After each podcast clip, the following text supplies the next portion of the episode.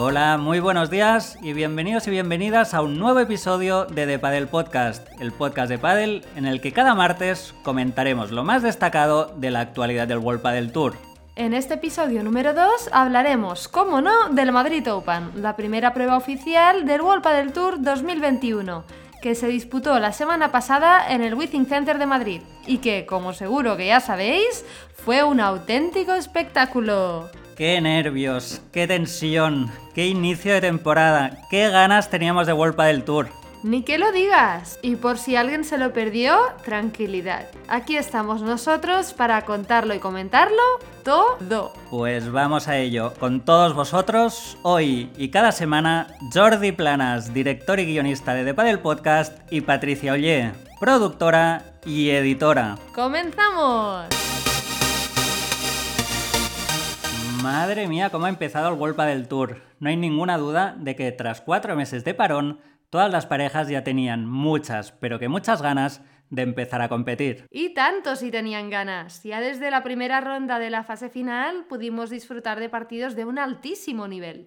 Ha quedado demostrado que este año vamos a disfrutar de un circuito igualadísimo, tanto en categoría masculina como en femenina. Y si no, que se lo digan, por ejemplo, a Paquito Navarro y Martín Dineno o a Mati Díaz y Agustín Gómez Silingo, dos parejas que fueron eliminadas ya en su estreno. O a Marta Marrero y Marta Ortega, y a Carolina Navarro y Ceci Reiter, que también fueron eliminadas en su primer partido. Y es que realmente fue una locura lo que vimos en este Madrid Open.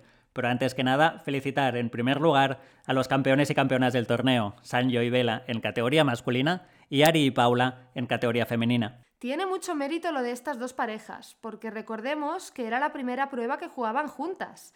Y primer torneo, primera victoria. Esto sí que es empezar con buen pie. Sin duda, empezar así el 2021 tiene mucho mérito, aunque en el caso de Sanjo y Vela, me parece a mí que esto de ganar no es algo nuevo para ellos. Y es que estas dos leyendas del pádel, que están a punto de cumplir ya 37 y 42 años respectivamente, ¿quién lo diría?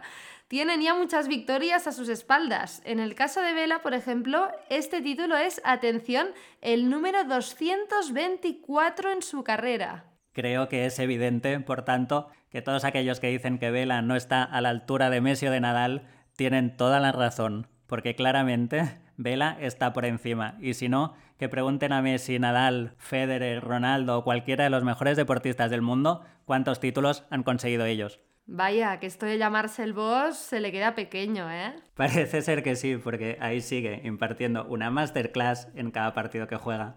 De hecho, el cuadro de este Madrid Open se intuía que podía ser fácil o más o menos fácil para él y Sanio, pero la verdad es que han jugado espectacular y ambos han demostrado que forman una pareja muy sólida. A ver si las lesiones les respetan y si es así, todo hace pensar que lucharán por estar en las rondas finales todo el año. Y no será, como dice el propio Vela, porque el pádel que hoy se juega, que es muy rápido, les favorezca, ya que ni él ni Sanjo son los más altos, ni los más atléticos, ni los más veloces, ni por supuesto los más pegadores.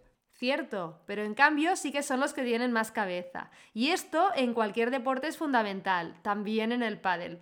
Ya puedes, por ejemplo, golpear mejor que nadie la pelota, que si no decides bien cómo o dónde jugarla, no te va a servir de nada. Totalmente de acuerdo, y es un aspecto, este de la cabeza, que también han gestionado muy bien las campeonas femeninas del Madrid Open. Así es, desde luego Ari y Paula, en el que ha sido su primer torneo como pareja, han tapado muchas bocas, ¿eh? Han sabido leer muy bien cada situación y han respondido sin precipitarse. Yo creo que han sabido gestionar los momentos más importantes de cada partido. Qué parejón han formado Ari y Paula y como dices, qué veteranía impropia de su edad han demostrado en el Madrid Open. Y recordemos que esta pareja, a diferencia de Vela y Sanio, no se buscó, sino que en cierta manera surgió de la casualidad o del destino o, como queramos llamarle, ¿no? O bueno, visto lo visto, de la suerte, la verdad. Exacto, en esta ocasión fueron sus antiguas compañeras Alejandra Salazar en el caso de Ari y Marta Marrero en el caso de Paula las que decidieron romper el año pasado sus respectivas parejas. Podríamos decir entonces que el problema no es siempre de la pareja. Para mí es evidente que no, aunque por lo que parece, Maxi Sánchez está claro que no piensa así. Qué decisión más repentina, ¿no? Y a las primeras de cambio, mm, vaya. De hecho, si en el episodio de la semana pasada hablábamos de parejas que no han tenido paciencia o tiempo para construir un proyecto, pues este precisamente podría ser un claro ejemplo. Ni dos partidos ha jugado Maxi con Tito Alemandi, ni dos partidos. Muy sorprendente, la verdad, esta decisión que ha tomado Maxi de romper la pareja unilateralmente en el primer torneo y en la primera derrota. Veremos qué explicaciones da en los próximos días. De momento, viendo lo que ya han publicado los protagonistas en sus redes sociales, sabemos que para Alemandi ha sido una rotura totalmente inesperada. También sabemos que Maxi tendrá como nueva pareja a Lucho Capra, con quien suponemos jugará ya el Alicante Open. De Alemandi, en cambio, no sabemos nada en este sentido, pero seguro que encontrará un nuevo compañero con el que poder seguir compitiendo en las rondas finales de los torneos. Esperemos que sea así. Desde aquí, Tito, te mandamos todo nuestro apoyo. Afortunadamente el Madrid Open también nos deparó sorpresas mucho más agradables. En primer lugar, la asistencia de público, que si no estamos equivocados llegó a alcanzar a las 1.500 o 2.000 personas en las semifinales y en la final. Y se notó, la verdad. Otra gran noticia fue confirmar el parejón que han formado Alex Ruiz y Estupa. Qué torneazo hicieron y qué felices y compenetrados se les vio. Una de las parejas protagonistas del torneo, sin duda. Con qué partidazos nos deleitaron. Y es que tiene mucho mérito lo de esta pareja, partiendo desde 16 avos en la parte alta del cuadro, la más difícil, y teniendo duelos ya impresionantes desde el inicio. En cuartos, por ejemplo, ya se las tuvieron que ver con Lima y Tapia. Un Lima y Tapia que, por cierto, para llegar a este partido tuvieron que eliminar en octavos nada más ni nada menos que a Chingoto y Tello. Precisamente estos dos partidos que comentas estarían, para mí, entre los mejores del torneo, seguramente junto con el de semifinales entre Stupa y Ruiz y Lebron y Galán.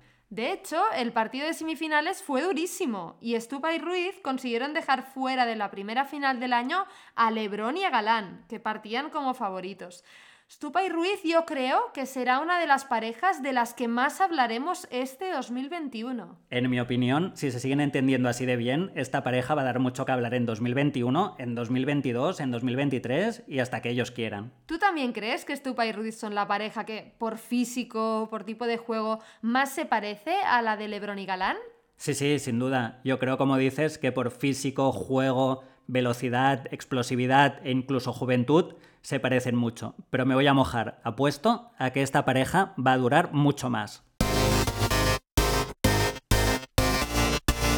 Otra pareja que destacó y mucho en este arranque del año fue la formada en categoría femenina por Lucía Sainz y Bea González. Qué torneazo se marcó esta pareja y cómo me alegro de que al igual que Stupa y Ruiz confirmaran que están unidas y preparadas para intentar ser las número uno ya este año. Un número uno que ahora, recordemos, está en posesión de Salazar y Triay, quienes ya han podido comprobar que esta temporada no va a ser ningún camino de rosas para ellas. Y es que el circuito femenino este 2021 va a dar mucho que hablar. La verdad es que se han formado auténticos parejones que van a aspirar al trono desde el inicio. De hecho, ya esta semana vimos la química, ¿no? el, feeling entre esas nuevas parejas, por ejemplo, en el partido que enfrentó a Lucía y Bea contra Ale y Gemma. Qué nervios y qué tensión pasamos todos viendo este lujazo de partido. Yo creo que especialmente se notó la tensión entre Gemma y Lucía.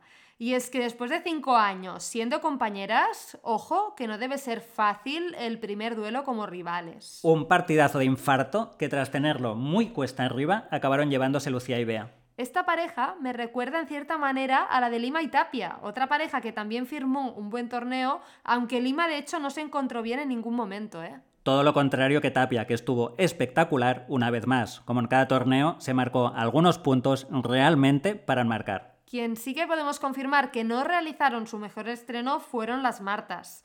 Estuvieron realmente por debajo del nivel que se esperaba de ellas. Aunque es cierto que algo tuvieron que ver en esa eliminación Arancha Osoro y Victoria Iglesias. Cuidado, dignísimas cuarto finalistas. Tampoco tuvieron su mejor debut las gemelas atómicas Mapi y Majo Sánchez Alayeto, quienes se tuvieron que medir ya en cuartos de final a las jugonas de Ari y Paula flamantes campeonas del torneo. No tenemos ninguna duda, en cualquier caso, que tanto las Martas como las gemelas son dos parejones que seguro van a dar mucha más guerra en los próximos torneos. Como seguro que también lo harán Paquito Navarro y Martín Dineno, eliminados en octavos en Madrid ante unos irreverentes Coello y Lamperti, para mí la pareja revelación del torneo en categoría masculina. De hecho, solo cayeron en semifinales ante Vela y Sanio, los campeones, ¿eh? No está nada mal. Y es que cuidado con Coello, que junto con Yanguas, Ramírez y compañía nos auguran un futuro muy prometedor para este deporte. Y no nos olvidemos de Delphi Brea y Tamara Icardo, que también fueron semifinalistas. O de Noa Cánovas y Jimena Velasco, dos jovencísimas promesas que tienen solo 16 años. Atención, 16 y entraron por primera vez en el cuadro final y encima llegaron hasta octavos. Mucho mérito, ¿eh? Y es que, como decíamos antes, este inicio del World del Tour ha sido una auténtica locura. Y esto no para. De hecho, en tan solo seis días, el 19 de abril, ya empieza el Alicante Open. Torneo, por cierto, que siendo en Alicante se jugará al nivel del mar. ¿Y esto qué significa? Pues que a priori se verá un juego un poco más lento y con puntos un poco más largos. Veremos a ver, a ver quién se adapta mejor. A ver, a ver, lo veremos. Sobre el papel, porque esto nunca se sabe, debería beneficiar a jugadores pacientes en la construcción, como puedan ser Vela, Sanjo, Lima, Paquito, Martín Dineno, Marta Ortega, Pati Yaguno, eh, las gemelas Sánchez Alayeto o incluso también Elia Matriain. O esto al menos es lo que nosotros creemos. Pero ¿y vosotros? ¿Estaríais de acuerdo? ¿Quién pensáis que tiene más opciones de ganar el próximo Alicante Open? Lo mejor, gane quien gane, es que podremos ir disfrutándolo en directo y en abierto y por cuarto año consecutivo en el canal de YouTube del Wolpa del Tour y también, como no, en Gol. Ya para acabar, comentaros que tras el Madrid Open se ha actualizado obviamente el ranking. Y como no podía ser de otra manera, con todas las parejas nuevas que se han formado, este ha cambiado un poquito, especialmente en categoría femenina, ya que ahora ha pasado a liderarlo en solitario Ari Sánchez, seguida de Lucía Sainz, Alejandra Salazar, Gemma Triay, Marta Marrero y Marta Ortega. En categoría masculina, en cambio, el Madrid Open no ha alterado demasiado la clasificación ya que siguen encabezándola Juan Lebrón y Ale Galán, seguidos de Paquito Navarro, Fernando Velasteguín, Sancho Gutiérrez y Pablo Lima. Y hasta aquí este segundo episodio de The Paddle Podcast. Si os ha gustado, podéis seguirnos y dejarnos vuestros comentarios y valoraciones en thepaddlepodcast.com y en las plataformas digitales Apple Podcast, Spotify, iBox y Google Podcast. También en las redes sociales, Twitter, Instagram y en YouTube. Nos escuchamos el próximo martes con un nuevo episodio que seguro que os va a encantar. Hasta el martes. Muy buena semana.